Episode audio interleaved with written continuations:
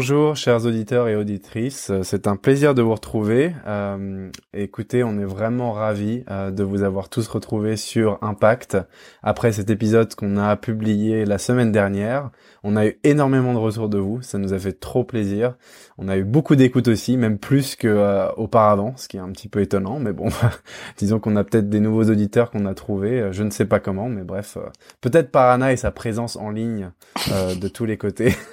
C'est bien, t'as l'air de toi quand Petit shameless plug, n'hésitez pas à aller voir le nouveau blog d'Anna. Anna, tu veux nous en dire deux mots de ton blog?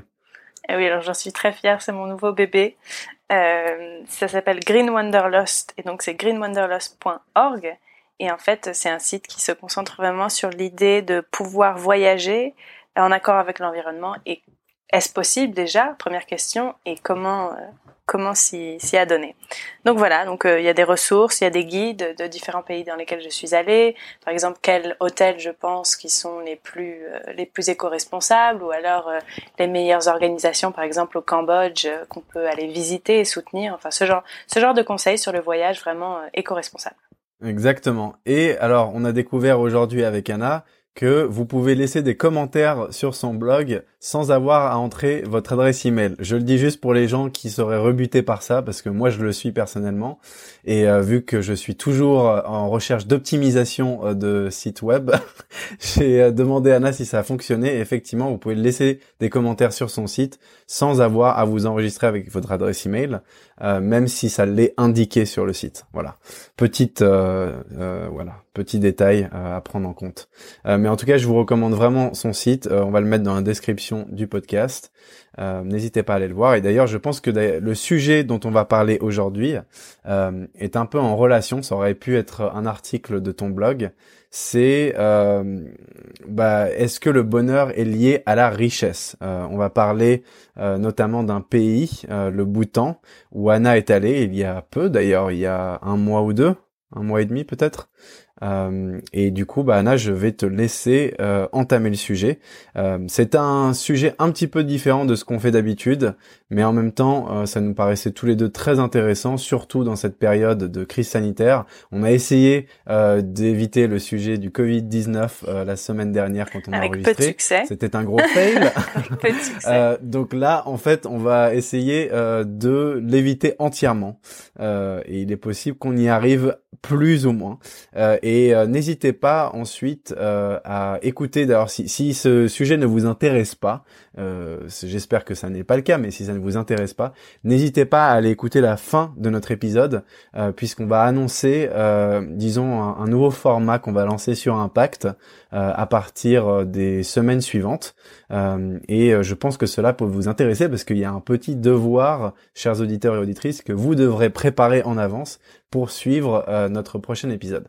Donc n'hésitez pas à aller vers la fin de l'épisode. On mettra peut-être d'ailleurs la minute à laquelle on commence à parler de ça euh, dans la description du podcast pour euh, vous préparer, préparer votre petit devoir. Voilà. Anna, je te laisse enchaîner avec le bouton. Très bien. Donc oui, le bouton. En fait, j'en parle parce que il y a voilà, oui, c'est ça, un mois et demi. Euh, j'ai été envoyée là-bas en mission comme, comme photographe pour une organisation non gouvernementale. Donc je suis arrivée, euh, on m'a récupérée à l'aéroport, j'ai changé mes vêtements et puis j'avais rendez-vous dans une ville euh, un peu plus loin.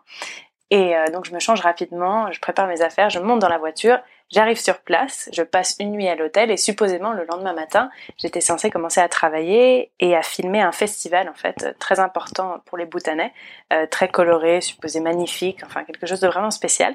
Donc je me lève vraiment contente avec euh, tout prêt, euh, ma caméra, mon appareil photo et tout.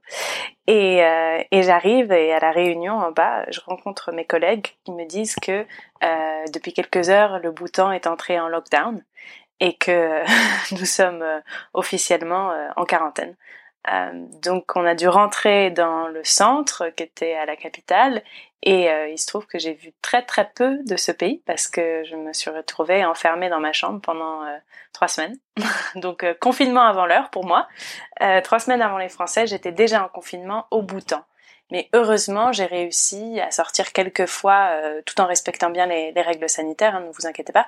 Mais euh, on est sorti faire quelques promenades et puis euh, on est sorti visiter un monastère très connu donc voilà, donc j'ai quand même réussi à apprécier un peu de cette culture et puis finalement le confinement m'a aussi permis d'avoir des conversations assez poussées avec les Bhoutanais qui travaillaient au centre et du coup j'en ai j'en ai appris beaucoup en fait sur ce pays. Donc voilà, je voulais partager un petit peu de ce dont, enfin, je voulais partager avec vous ce que j'ai appris sur place et vous parler de quelque chose qui me tient beaucoup à cœur et c'est la question dont Lucas vous a parlé tout à l'heure, c'est le bonheur est-il lié à la richesse? À noter euh, que nous avons déjà mentionné le Covid-19 euh, deux ou trois fois là depuis le début de l'épisode. Donc, à mon avis, ça va être un nouveau fail, mais c'est pas grave. Euh, en même temps, euh, voilà, ça nous touche tous, hein, donc on peut pas faire grand chose, on ne peut pas vraiment l'éviter. Voilà, c'est une réalité qui est présente au quotidien, donc bon, voilà. ouais, tout à fait. Euh, bon, écoute, Anna, donc je te laisse enchaîner sur est-ce que le bonheur est lié à la richesse. Je pense que le Bhoutan est euh, un super bon exemple de euh, du fait que peut-être que le bonheur n'est pas forcément lié à la richesse. Je pense qu'on vit tous, plus ou moins, en tout cas les gens qui nous écoutent en ce moment, vivent dans un pays qui est plutôt tourné sur le capitalisme. Est-ce que c'est une bonne chose ou pas? Euh, il y a beaucoup de théories là-dessus, mais euh, le Bhoutan est un seul, je pense, un des seuls pays dans le monde euh, qui donne un espèce de contre-exemple sur le fait que peut-être que le bonheur n'est pas forcément lié à la richesse. Voilà. Donc, je te laisse nous orienter et nous éclairer là-dessus. Euh, parce que je trouve que c'est quelque chose qui peut euh, être intéressant pour euh, la plupart des gens qui nous écoutent et qui vivent dans dans un espèce de tunnel où seul le capitalisme règne et est possible. Voilà, donc comme tu le disais Lucas, en France et comme dans beaucoup de pays industrialisés aujourd'hui, on fait pas vraiment la différence entre ce qu'est l'argent et la félicité. Donc souvent les économistes utilisent ce qu'on appelle le produit national brut ou euh, pareil le produit intérieur brut comme principal indicateur de progrès. Et euh, de par progrès, ils pensent aussi au bien-être public.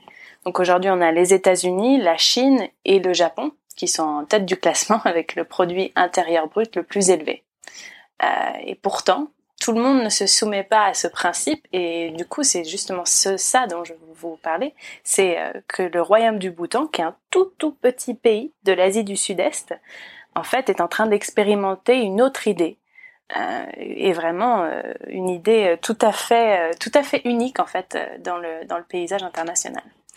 Donc d'abord, il faut savoir que le Bhoutan c'est un tout tout petit pays coincé entre deux géants. donc on a la Chine et l'Inde. Et le Bhoutan s'est fait connaître à l'international en vantant un système très intéressant qui s'appuie sur l'idée du bonheur national brut, donc le BNB, euh, qui est un indice qui prend en compte le bien-être de sa population, vraiment basé sur le bonheur et non sur la richesse dans ce cas-là. Et alors, avant de se plonger dans le cœur du débat, j'avais envie de faire un peu d'histoire, de vous donner un peu de contexte sur ce pays.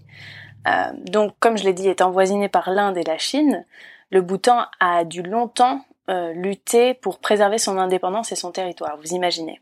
Alors, il est très difficile d'accès de par sa géographie, ce pays, parce qu'il est très montagneux, mais c'est aussi un des rares pays du monde euh, à n'avoir jamais été colonisé par les Européens. Donc je pense que, euh, d'après mes recherches, il y en avait 9 ou 10 des pays qui n'avaient pas été colonisés par les Européens, et euh, le Bhoutan en fait partie. On a aussi la Thaïlande, il me semble, qui n'a pas été colonisée. le Népal, mais le Ouais, je crois, le Népal. Lucas, tu en sais un peu sur la, sur la colonisation européenne? Euh, Malheureusement, pas trop. J'ai toujours été plutôt mauvais en histoire et en géographie, donc euh, je crois que je vais pas pouvoir t'aider là-dessus. D'accord, mais en tout cas, c'est un des rares pays du monde à n'avoir jamais connu, connu la colonisation européenne. Ah oui, le Tibet mais euh, le Tibet a été colonisé par les Chinois, donc c'est un, un, cas de figure un peu différent. Mais en tout cas, ça rend ce pays déjà assez intéressant, le fait que durant tout ce temps, ils ont, réussi à préserver leur indépendance vraiment entre eux. Quand même, on parle de la Chine et l'Inde qui sont des pays quand même très très forts. Et puis euh, même l'Inde a été colonisée par les Anglais, donc ça prouve quelque chose d'assez spécial de ce pays. Et donc c'est en 1916 qu'un moine tibétain en exil aurait regroupé tous les différents fiefs euh, pour créer ce pays aujourd'hui un peu magique et mystique. Alors je ne sais pas si vous, nos auditeurs, vous avez déjà entendu parler du Bhoutan. Il faut dire que moi, en étant totalement honnête, je n'en avais pas entendu parler avant d'être envoyée en mission là-bas. Euh, bien sûr, après, après avoir su que j'allais être envoyée là-bas, j'ai fait des recherches, mais euh, c'est un pays dont on parle finalement très très peu. et le Bhoutan, pour ceux qui le connaissent, est connu pour son désir notamment d'autarcie et il a rejoint les États-Unis seulement en 1971. Et il a même attendu jusqu'en 1981, il me semble, avant de se décider à construire un aéroport sur ces terres. Donc euh, c'est vraiment euh, très très unique. Euh, tout le monde en 81 avait déjà un aéroport dans leur pays à ce moment-là depuis depuis déjà bien longtemps. Donc donc vous imaginez bien, avant 1980, le tourisme n'existait presque pas. Et aujourd'hui encore, j'en suis témoin, euh, en se promenant dans les rues, on voit quand même peu de peu de touristes. Il y a pas mal de touristes indiens en pèlerinage, mais ça c'est parce que euh, la frontière avec l'Inde est quand même vraiment, enfin c'est la frontière avec l'Inde, le Bhoutan, et donc ils peuvent rentrer directement euh, par la terre. mais pour ce qui est des touristes européens ou des touristes de pays développés, on en voit quand même très très très très peu. Et ça, c'est dû au fait que le Bhoutan a décidé de poser une taxe extrêmement, extrêmement importante sur le tourisme international. Donc, euh, Lucas, actuellement, le tarif qui a été fixé par le gouvernement royal du Bhoutan est de 200 dollars US par jour et par personne. Et ça, c'est pour un groupe de plus de 4 personnes.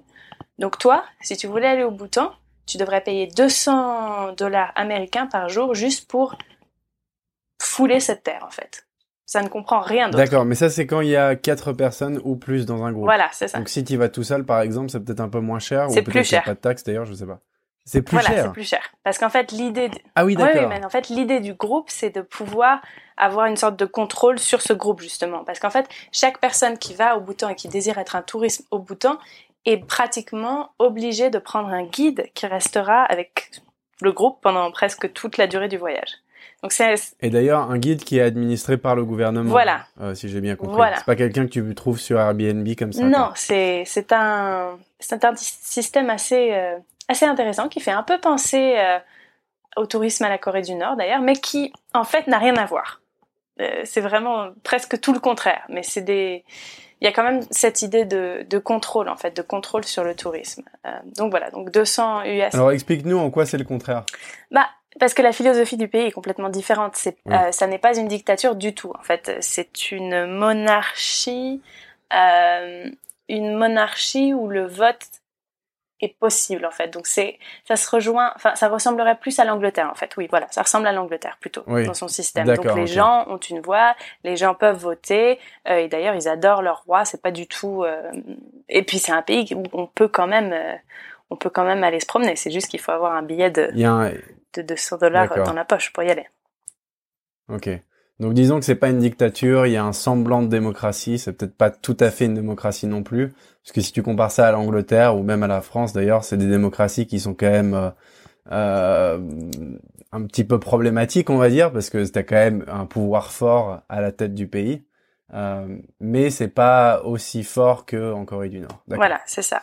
Et puis la motivation en fait derrière tout ça est différente aussi. Et ça ça, ça met vraiment le bouton à part. C'est qu'en fait le tourisme durable là-bas est, est, compris comme un moyen de promouvoir l'industrie touristique mais tout en préservant la culture tout en préservant l'environnement et le style de vie traditionnel. C'est vraiment ça en fait l'idée euh, d'avoir cette taxe aussi forte sur les touristes internationaux et puis cette idée de, de, contrôle en fait du tourisme. Euh, donc en fait, le Bhoutan aujourd'hui est un peu perçu comme une niche de l'écotourisme. Et en fait, ça fait partie aujourd'hui même de, leur stratégie nationale euh, de vraiment se pencher sur l'écotourisme et sur le tourisme durable. Parce qu'en fait, d'imposer une taxe aussi grande, ça quand même ça permet de limiter le, le nombre de gens qui viennent et du coup d'avoir un tourisme qui est beaucoup plus euh, beaucoup plus contrôlé. En fait, finalement, c'est peut-être ce dont on a besoin, un tourisme plus contrôlé. Et plus sustainable, quoi. Voilà, c'est ça. Euh, et donc, hormis euh, son, son, autarcie volontaire et son, son, désir de préservation culturelle, le Bhoutan, c'est aussi un pays qui est très intéressant sur le plan environnemental. C'est un des rares pays à abriter une, une, aussi riche biodiversité par rapport à un territoire aussi petit, en fait, finalement. Et donc, à titre de référence, son royaume abrite, abrite pardon, environ 50% des espèces aviaires de plus que dans toute l'Europe. Donc, ce tout petit pays 50% de plus d'espèces qu'il y en a dans toute l'Europe. Donc, euh, D'accord, d'espèces aviaires. Voilà, c'est ça. Donc, il y a des euh, oiseaux partout. il y a des oiseaux partout. C'est un peu l'idée. Voilà. Et on va reparler. Ok, vous vous demandez, en fait, euh, moi, mon rôle là pendant cet épisode, c'est d'ajouter des commentaires réducteurs à ce qu'elle me raconte. Super, ça fait plaisir. on se sent épaulé. Euh... Bah non, mais c'est pour aider nos auditeurs et auditrices à comprendre ce que tu racontes. je rigole. D'accord. Bon, a priori, c'est des concepts qui sont un peu, qui sont à la, à la portée de tous, je, pense, crois. Oui. Ouais, je pense que ça portée tous. Espèce aviaire, oui, ça veut dire oiseau. ok, super, continuons. Ouais, continuons. On va reparler de l'environnement, mais avant ça, j'ai quand même envie de parler un peu plus de, du cœur du sujet, qui est quand même le bonheur national brut, le BNB, euh, cette chose tout à fait unique au Bhoutan. Donc ce nouveau modèle, il a été imaginé par le roi en 1972, et en fait c'est lui qui, euh, je si je me souviens bien, c'était lors d'une conférence de presse. En fait, c'est quelqu'un, un journaliste international, qui lui a demandé euh, "Mais le PIB, vous en faites quoi? Et il a répondu "Ce qui m'intéresse, c'est le bonheur national brut, et j'aimerais me concentrer là-dessus." Et en fait, c'est dans cette réponse qu'il a trouvé euh, ce nom, euh, bonheur national brut, qui avait jamais été prononcé avant ça. et donc, il a décidé de donner priorité au bonheur sur son pays plutôt que au capitalisme ou même à la croissance économique incontrôlée. Donc je dis ou même en fait, mais c'est pas vraiment, c'est capitaliste égale croissance économique incontrôlée. Enfin, je sais pas ce que t'en penses toi Lucas, mais c'est un peu des synonymes finalement. Ouais, tout à fait. Donc le BNB prend en compte le niveau de bonheur de ses habitants en se basant sur quatre principes fondamentaux. Donc ça c'est important. Euh, c'est la croissance du développement économique responsable, la conservation et la promotion de la culture bhoutanaise. Ça c'est très très important pour les Bhoutanais, c'est de préserver leur identité culturelle, la sauvegarde de l'environnement et la promotion du développement durable. Euh, donc comme ça, euh, sur papier, ça a l'air assez assez parfait, non? Et la bonne gouvernance responsable, c'est ça? Oui, c'est ça. D'accord, ok, d'accord. Euh, sur le papier, ça a l'air parfait. Alors, est-ce que après, euh, ça se traduit dans la vie réelle? Alors, ça, on en reparlera. Pas sûr. Et euh, c'est un peu ce que je veux ouvrir au débat. Mais, mais pour l'or, je pense que c'est important de préciser que l'idée du bouton n'est pas du tout de refuser le développement, en fait. Et je pense que c'est ce qu'on pourrait comprendre. Mais bien au contraire, en fait, euh, les Bhoutanais veulent le développement, ils veulent avoir accès aux nouvelles technologies et tout ce genre de choses. Mais ce que veut le gouvernement et apparemment sa population, c'est quand même d'introduire ces nouvelles technologies et puis euh, cette idée de croissance à un rythme lent, en fait, qui permettrait euh, en échange de limiter la croissance des inégalités et de donner vraiment ce temps à la population de, de s'habituer aux nouvelles technologies. Parce que finalement, ce temps d'habitude, nous, on, on l'a jamais eu. Non, tout à fait, ouais. Mm. Et donc c'est intéressant parce que quand même le petit, euh, ce petit État himalayen, parce que c'est dans l'Himalaya, pardon, j'ai oublié de le préciser, euh, est resté fermé aux nouvelles technologies et c'est seulement, et alors ça je trouve ça quand même assez incroyable, en 1999 que la télévision et l'Internet ont été autorisés. Donc avant ça, les Bhoutanais n'avaient jamais vu une télévision, ni jamais entendu parler de l'Internet. Ah oui d'accord, c'est assez dingue quand même. C'est quoi, il y a, c'est il y a, voilà, c'est il y a 21 ans. Voilà. C'est fou. Hein. Oui, oui, c'est fou. En fait, c'est comme si ça n'avait jamais existé et tout d'un coup, on ouvrait la porte sur, euh, sur ce sésame finalement. Et c'est un peu à ça euh, qui est euh, qui est comparé l'internet en fait, c'est vraiment ce sésame, cette porte qui s'ouvre sur le monde parce que finalement, les gens peuvent communiquer entre eux sans être physiquement dans le même. Euh, enfin, il y, avait des lignes téléphoniques, mais de, toute façon, le Bhoutan reste quand même un pays qui est très rural où il y a très peu de réseaux. Donc c'est pas comme si la ligne téléphonique avait révolutionné quoi que ce soit à ce moment-là, mais c'est vraiment l'essor de l'internet qui a révolutionné le moyen de communication. Et donc maintenant, beaucoup de, de gens dans la rue ont des smartphones et communiquent comme ça. Et puis en fait ça permet aussi quand même à la jeunesse de, se créer une conscience politique, de faire campagne sur divers problèmes, et puis euh, même de faire pression sur le gouvernement. Donc, a priori, pour les Bhoutanais, euh, l'arrivée de l'Internet et la télévision, c'était quand même euh, quelque chose de très positif sur la société. D'accord. J'ai du mal à voir en quoi ça permet aux populations de s'habituer à la technologie quand en fait on les restreint complètement et que d'un coup on les insère alors que on est en retard de 20 ans. Mais euh, pourquoi pas? Bah, en fait, je pense que peut-être là où il y a un problème, c'est qu'en fait, c'est pas nécessairement au boutonnet qu'on attendait qu'il s'habitue, mais c'était plutôt de voir comment cette technologie allait être utilisée dans le monde autour du Bhoutan et de se dire finalement, ok, c'est bon, ça, ça a l'air plutôt correct, donc on va laisser, on va laisser les choses s'ouvrir. Tu vois ce que je veux dire? Comme une, je vois très bien. Ouais, une sorte d'expérience. D'abord, euh, ouais, ouais, tout à fait. En fait, c'est laisser le monde entier expérimenter avec cette nouvelle technologie pour ensuite en émettre euh, ses failles euh, et euh, ses, euh, ses forces et ensuite essayer de prendre tout ce qu'il y a de bon là-dedans voilà. euh, et ensuite l'insérer dans son pays. C'est intéressant. Je, je, pourquoi pas en fait finalement vu que tout le monde fait la même chose autour d'eux. Tu vois ce que je veux dire? Tout le monde s'est lancé à pleine tête euh, dans le développement, dans euh, l'essor de ces nouvelles technologies, sans vraiment se poser de questions. Alors que le gouvernement du Bhoutan s'est vraiment posé des questions et justement a attendu d'avoir un peu de, de retour et de long terme en fait finalement. Ouais, tout à fait. C'est d'ailleurs, il y a un parallèle à faire ici, donc euh, je veux parler du Covid-19, mais euh, en Suède notamment, donc je le disais dans l'épisode précédent, euh, je suis actuellement en Suède, et ce qui est intéressant, c'est que le gouvernement a effectivement aussi laissé les autres pays euh, agir un peu comme les cobayes dans cette nouvelle crise sanitaire.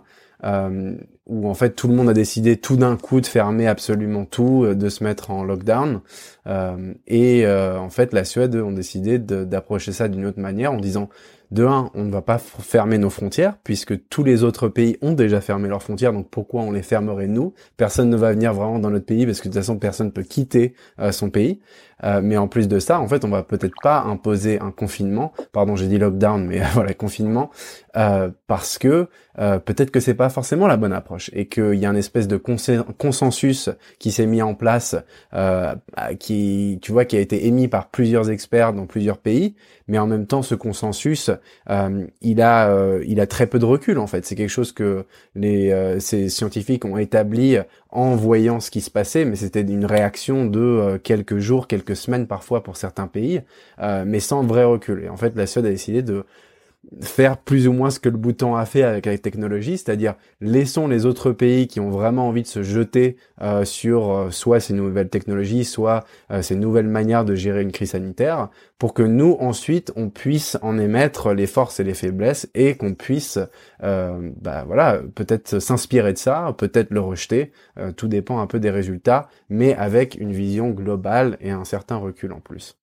Voilà, c'est exactement ça. En fait, il s'agit vraiment là d'une autre stratégie euh, qui serait peut-être justement plus dans, dans l'observation en fait finalement, et qui est quelque chose qui aujourd'hui on euh, on n'a pas souvent l'habitude de rencontrer, vraiment d'être dans l'attente et dans l'observation, mais justement peut-être que c'est c'est de là que vient beaucoup de problèmes finalement, justement qu'on n'ait pas laissé le bah temps parce au, que ça... au, pays de de, enfin de, de comprendre en fait dans quoi il se lançait.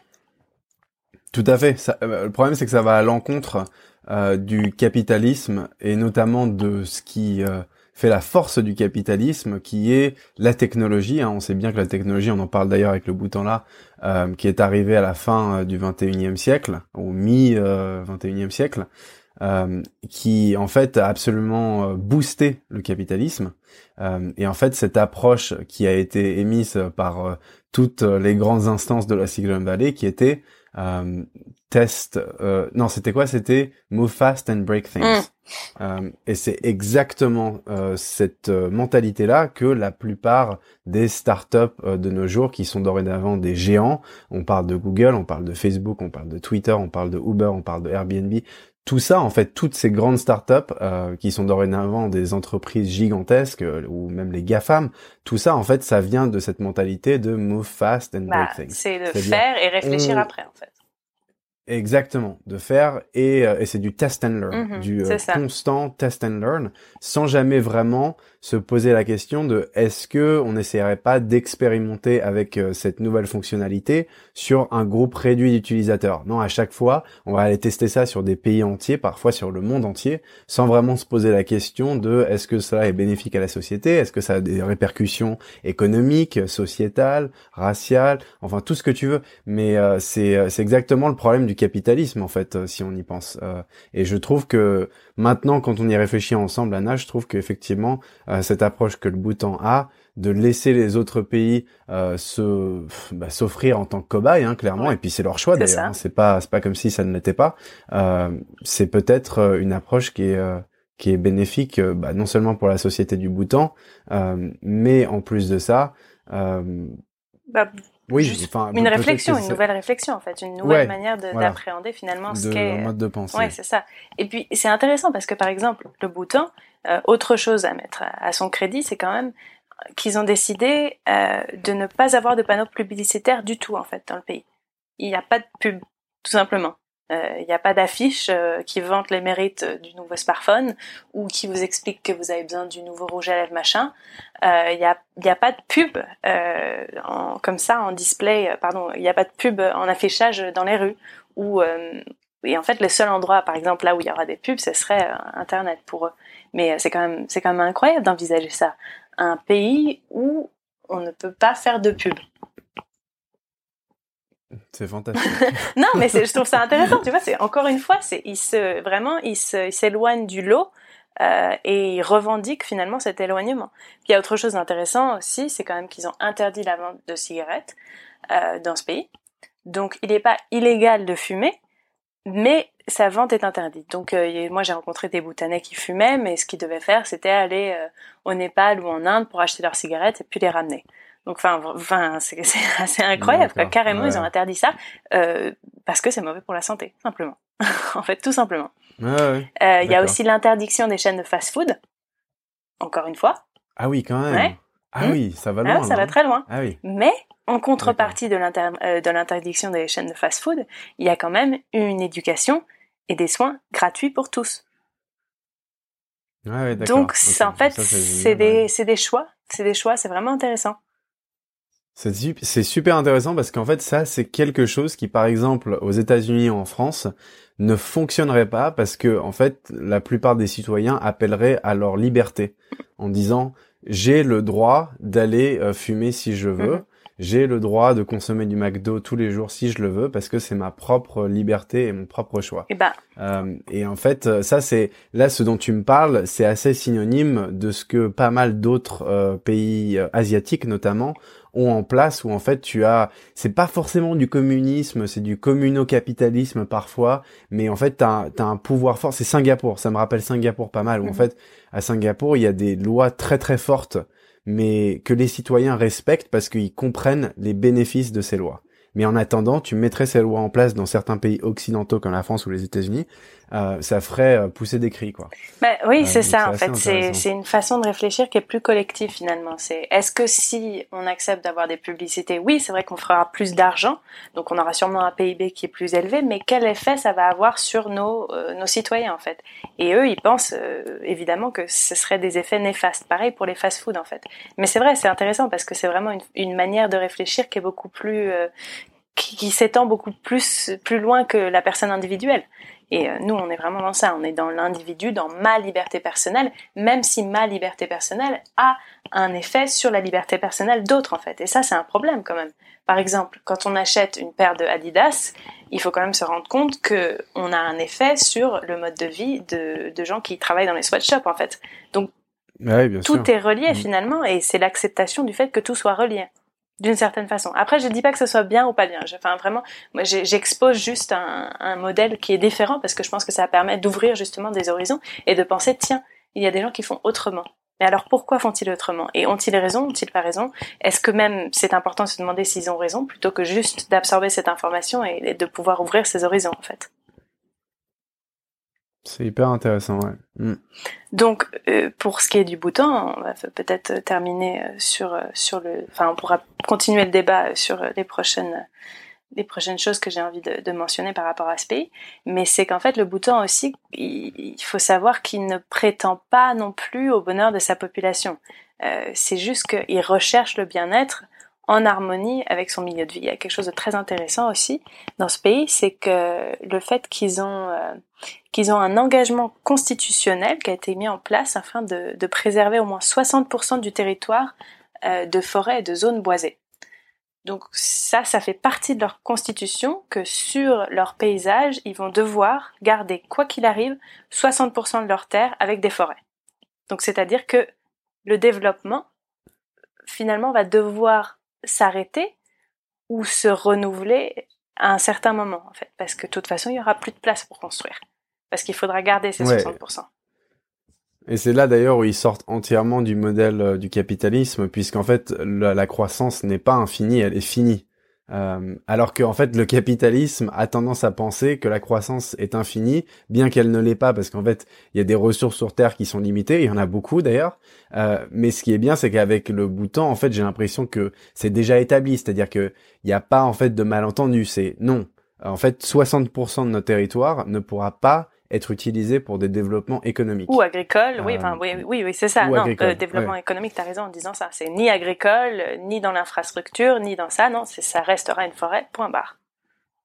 Donc, euh, si vous voulez de la croissance, il va falloir trouver d'autres leviers de croissance que du, du développement de territoire, quoi. Voilà, c'est ça. D'accord. Bon, Très intéressant. Pour, pour jouer un peu l'avocat du diable, quand même, voilà, je vous dresse un tableau peut-être un peu idyllique pour certains ou alors pas du tout idyllique pour d'autres, je sais pas.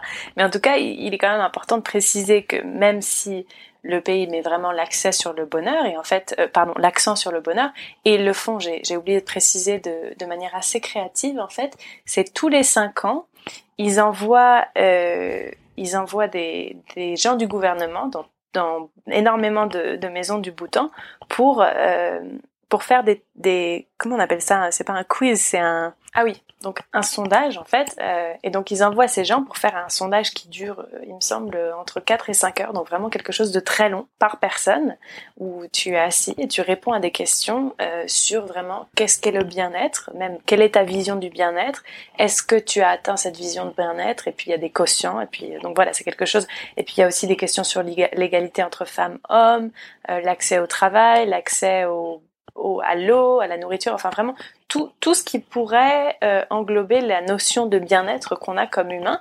Et donc c'est un questionnaire qui est vraiment poussé et qui est, euh, qui est fait dans un grand pourcentage de la population.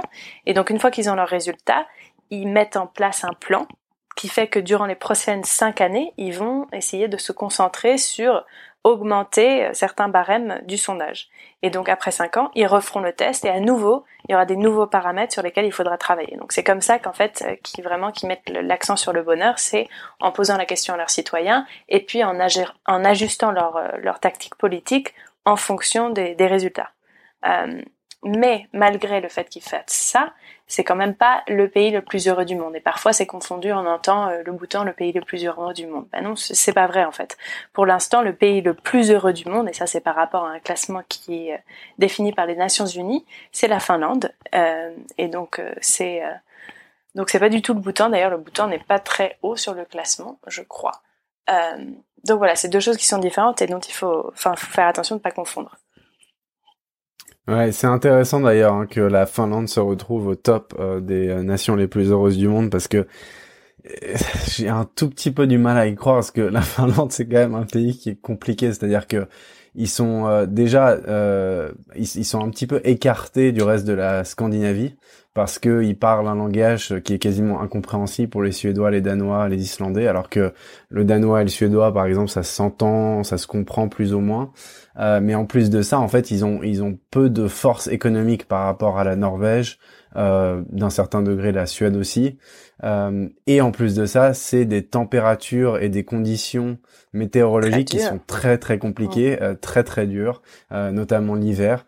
Donc c'est quelque chose qui me fascine beaucoup. Peut-être qu'on devrait d'ailleurs s'y pencher sur un des prochains épisodes, comprendre un petit peu pourquoi est-ce que les Finlandais sont les plus heureux du monde, parce que j'ai du mal mal mal à y croire. Et puis comprendre ce classement aussi, tu vois, c'est ça, c'est quels sont les quels sont les paramètres qui définissent. Qui... Mais en fait, justement, un des paramètres c'est le PIB, donc c'est vraiment c'est des questions économiques. Donc c'est ça. Est-ce que être le plus heureux, ça a vraiment à voir avec son argent Encore une fois, on n'a pas, on n'a pas là une manière, euh, pour le moment, on n'a pas vraiment une manière de comprendre ça à partir de, de la richesse. Donc, euh, ouais, c'est intéressant. Mais, euh, mais du coup, le bonheur national brut qu'utilisent les Bhoutanais a quand même une sorte de revers de la médaille. C'est qu'aujourd'hui, il y a 25% des habitants qui vivent encore sous le seuil de pauvreté, selon les critères de l'ONU. Et donc, euh, il y a encore beaucoup de gens qui, par exemple, n'ont pas assez à manger tous les jours. C'est un pays qui finalement est assez pauvre. Mais c'est un pays qui a décidé de se réinventer, en fait, et de faire les choses vraiment différemment. Euh, et vraiment, il y a, un, je crois, quand même un effort sincère de penser autrement. Euh, et ça, c'est quand même déjà énorme parce que finalement, on est un peu tous euh, en train de, de, baisser la tête dans le même sens, finalement. Donc, ah, il y a plein de choses à redire sur ce système, je suis sûre, mais il y a plein de choses à redire sur tous les systèmes. Et puis déjà le fait de se remettre en question et de remettre en question tout ce qu'on voit autour de nous, c'est quand même assez, c'est assez spécial, surtout pour un pays qui est aussi petit. Et j'ai rencontré des gens au bout de temps et bien sûr on a eu des discussions par rapport à ça parce que c'est un peu, c'est presque un effet de mode finalement. Le bonheur au bout de temps, c'est quelque chose dont on a envie de parler. Et c'est vrai que les gens, euh, ce que j'ai trouvé d'assez formidable, c'est que les gens ont une vraie confiance en leur gouvernement. Et ça, c'est tellement rare aujourd'hui de rencontrer des gens qui vraiment ont confiance euh, dans la politique. Ouais, c'est clair. Tout à fait. Euh, je pense que à nouveau, hein, je, je sais pas si c'est quelque chose qui est propre aux cultures asiatiques, mais je sais qu'à Singapour c'est la même chose aussi, c'est-à-dire que les gens ont confiance en leur gouvernement, bien que ça soit un pouvoir plutôt assez fort qui impose des règles très très strictes, qui sont du type voilà pas le droit au fast-food dans le pays. Euh, je sais plus, hein, c'est un truc comme ça à Singapour. Si tu craches dans la rue, tu amende, prends une amende de 500 ou je. Voilà, c'est euh, euh, c'est intéressant parce qu'en fait, c'est des modèles qui ne fonctionneraient pas forcément dans les pays occidentaux parce que il y a un rejet du pouvoir fort qui s'est installé. Euh, enfin, c'était il y a longtemps déjà, mais euh, en France, par exemple, c'est avec la Révolution française où en fait, on a tout simplement rejeté l'idée d'une monarchie, d'un pouvoir fort, bien que en fait, je trouve qu'on l'ait toujours un petit peu quand même avec un président qui prend quand même des décisions très très fortes euh, avec euh, notamment et qui vit dans un palace d'ailleurs très très hein. bien en ce moment oui et qui vit dans un palace donc on n'en est pas si loin que ça euh, mais euh, je crois que il serait difficile pour certains pays occidentaux d'accepter qu'un gouvernement mette des choses des, des, des règles aussi drastiques en place euh, en assurant que c'est pour le bonheur et euh, le bienfait de la société. Je suis d'accord. Euh, ça ne marcherait pas. Mais en attendant, je, je pense que c'est des modèles qu'il faut explorer. et puis non, c'est surtout qu'il faut se questionner, quoi. Il faut questionner la réalité qui nous entoure. C'est ça le plus important, je crois. Le message vraiment à retenir de, du Bhoutan, c'est pas nécessairement, oui, en effet, je pense que le modèle bhoutanais pourrait pas s'exporter si bien que ça finalement, parce que ça fait pas. Enfin, déjà, ils ont une culture qui est très très très très forte. Et nous finalement en France, oui, on a une culture, mais elle n'est pas aussi omniprésente en fait finalement. Les Bhoutanais encore portent le costume traditionnel. Ils ont un costume traditionnel qu'ils portent dans la rue euh, comme habit normal en fait. Ça s'appelle un go pour les hommes et un kira pour les femmes. Et euh, ils portent tous ce, enfin ce cet uniforme finalement. C'est quand même incroyable. Ça se voit plus du tout. Enfin, il y a plus de pays comme ça où les gens sont encore vraiment en uniforme juste par choix, parce qu'ils veulent, parce qu'ils revendiquent leur identité culturelle. Au Japon un peu, mais euh, j'avoue que j'ai pas tellement d'exemples comme ça qui me viennent en tête. Euh, où l'habit traditionnel est très important. Mais c'est vraiment l'idée euh, de, de se poser des questions, quoi, de regarder autour et justement d'être un peu dans, dans l'observation, en fait, de, de, laisser les informations rentrer et faire leur chemin en fait, avant de juste tout de suite se lancer dans les choses. Ouais, ouais, c'est important. Je, trouve que c'est assez intéressant là avec le Bhoutan parce que j'ai l'impression qu'à la fois il y a un gouvernement qui est quand même assez fort et qui a le, pouvoir de, de, mettre des choses en place qui sont quand même très restrictives, mais en même temps j'ai l'impression que toutes ces restrictions qui sont mises en place, euh, elles sont pensées euh, avec un regard bienveillant sur la société. Et en fait, euh, comme tu le disais un petit peu auparavant, c'est que c'est vrai que la, plupart de nos sociétés occidentales, elles sont très axées sur l'individualisme. Et en fait, j'ai l'impression que ce, cette notion de liberté, elle est quand même très reliée à l'individualisme en fait dans les pays occidentaux. C'est-à-dire que on met euh, de moins en moins l'accent sur le sens de la communauté, le sens de la solidarité communautaire. Euh, et en fait, euh, la plupart des, euh, des, restrictions qui sont mises en place dans les pays occidentaux ont souvent à voir plutôt avec des aspects économiques, sociétals. on sait par exemple qu'il y a énormément de restrictions qui se sont mises en place en France sur le système hospitalier sur les dernières années. Et d'ailleurs, là, on met tout ça en lueur dans cette catastrophe qui est en train de se développer. Je, je crois qu'en fait, euh, il est important de, se rappeler que certes, il y a beaucoup de pays asiatiques euh, comme le Bhoutan ou même comme la Corée du Sud, par exemple, qui ont des pouvoirs forts, euh, qui peuvent mettre en place des règles qui nous paraissent quasiment ahurissantes à nous. Mais en attendant, la plupart du temps, ces règles sont mises en place parce que c'est pour le bienfait de la société. On regarde la Corée du Sud, par exemple.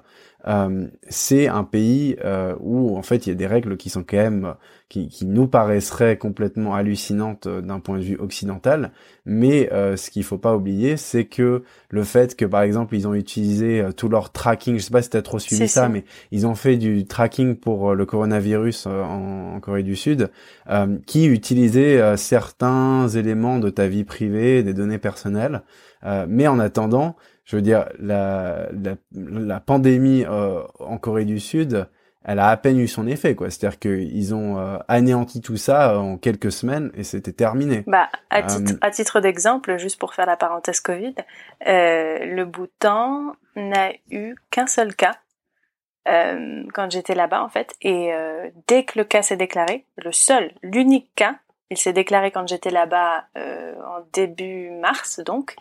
Et euh, ils ont fermé leurs frontières directement, comme ça, fini, hop, voilà. Et puis ils se sont occupés de cette personne. Cette personne était un touriste américain qui avait passé du temps en Inde et qui était arrivé au temps par la frontière en marchant. Euh, ils s'en sont occupés, ils ont essayé de le soigner du mieux possible qu'ils pouvaient. Et puis finalement, euh, les États-Unis ont réclamé qu'il soit renvoyé aux États-Unis, ou alors lui, enfin je sais pas les détails particuliers à cette affaire, mais en tout cas il, est il a été renvoyé aux États-Unis et depuis le pays reste fermé. Et euh, à leur actif, ils ont presque pas de cas. Enfin, je crois qu'ils en ont toujours euh, pas. Euh, donc voilà, encore un succès différent. Euh, mais peut-être que ça peut-être enfin peut-être que ça tend à quelque chose quand même de, de montrer que ces bah pays se, sont très bien sortis. Et c'est intéressant parce qu'en fait, d'un côté, si tu veux, je pense qu'il y a beaucoup de gens qui créeraient au fait que c'est c'est insoutenable qu'un gouvernement, par exemple en Corée du Sud, ait accès à des données personnelles pour euh, réussir à, à anéantir ce virus. D'accord, ok, moi je suis, je suis assez d'accord sur le principe. Je, je comprends le fait que un gouvernement n'ait pas le droit euh, d'avoir accès à certaines données personnelles de ses citoyens. Je suis plutôt pour. Mais après, en fait, euh, avec quel résultat? Parce qu'en en France, certes, le gouvernement n'a pas eu accès à ces données personnelles pour anéantir le virus. Euh, ils ont aussi peut-être pas la technologie en place. Euh, en Corée du Sud, ils sont quand même très développés sur ce point-là. Mais en attendant, euh, c'est à quel prix? Parce que personnellement, je trouve que mettre une nation entière en confinement pendant quasiment deux mois, ça atteint peut-être encore plus à la liberté que de prendre quelques données personnelles pour quelques mois pour anéantir une, un, virus qui est seulement un moment de... C'est passager, quoi. Euh, ça montre, oui, absolument, ça montre. Mais en fait, la différence, je pense, là encore, après, je sais pas pour la Corée du Sud, là, mais je parle pour le Bhoutan, c'est le fait que les gens ont confiance en leur gouvernement.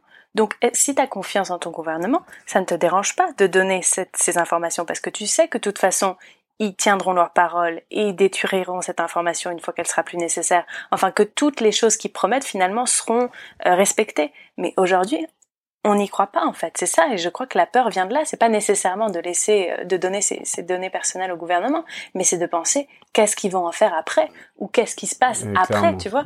Et c'est ça, et c'est ça qui est horrible, c'est de penser qu'on vit dans un monde où on n'a pas confiance finalement euh, en, en, nos pays. Et ça, c'est quelque chose qui fait très peur finalement, parce que vraiment, c'est l'endroit où justement on pourrait, on devrait se sentir écouté, on devrait, enfin, c'est ça l'idée de, de la démocratie. Mais euh, finalement, peut-être qu'aujourd'hui, la démocratie qu'on qu'on a en place, elle est, elle est fictive. Enfin, elle, est, elle a créé quelque chose de, de malsain. Je sais pas. Enfin, c'est mm. des, des questionnements justement. Je pense que c'est vraiment là, c'est des questionnements qu'il faut avoir. Et euh, donc voilà. Bah écoutez, j'espère qu'on vous a ouvert un petit peu euh, des pistes sur euh, comment réfléchir euh, à nos gouvernements, nos modes de gouvernement, euh, les autres modes de pensée, euh, notamment en Asie avec euh, le Bhoutan dans ce cas-là, et que peut-être vous aurez vous des choses à nous proposer. N'hésitez pas d'ailleurs à les envoyer sur Instagram ou sur notre adresse email. Tout ça est en lien dans la description du podcast. Donc dans cette dernière partie de notre épisode, nous allons vous parler du challenge que Anna et moi voulons mettre en place. Euh, en fait, on va vous challenger, vous, euh, auditeurs et auditrices. Euh, on va vous demander de regarder deux films. on va regarder Ex Machina et Her. Il est possible que vous les ayez déjà vus. Donc si vous avez envie de vous rafraîchir un peu la mémoire, n'hésitez pas à les re-regarder.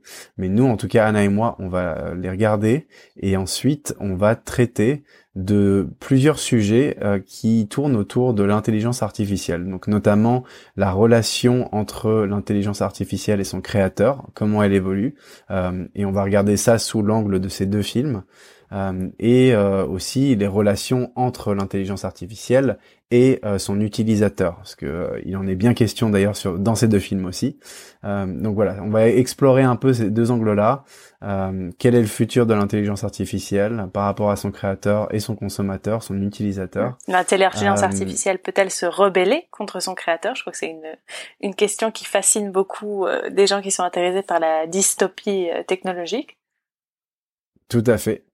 Et, euh, et voilà, on, on, va parler un peu de ces deux films-là. Euh, donc, on espère que vous pourrez en profiter sur les deux semaines à venir, de regarder euh, ces, ces, deux œuvres donc culturelles. Donc, je, je, précise à nouveau Ex Machina et Her, que peut-être on peut mettre en lien dans la description, enfin au moins le nom. Euh, tout à fait, ouais. On va vous mettre un lien de téléchargement pour euh, regarder ces films. je rigole. Hein. ah non, on fait pas de pas de euh, piratage. Euh.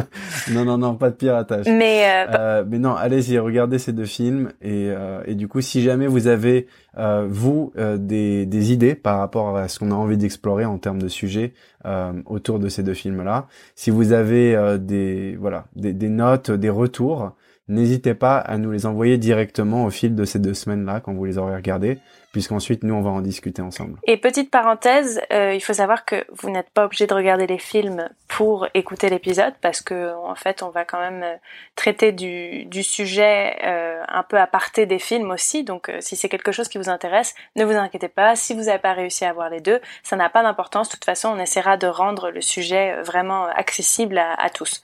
Donc voilà, vous inquiétez pas. Super. Bon bah écoutez, merci beaucoup à nouveau de nous avoir écoutés sur cet épisode. Ça nous fait vraiment plaisir de vous retrouver. Euh, et puis on se dit donc euh, à dans deux semaines après que vous ayez vu Her et Ex Machina.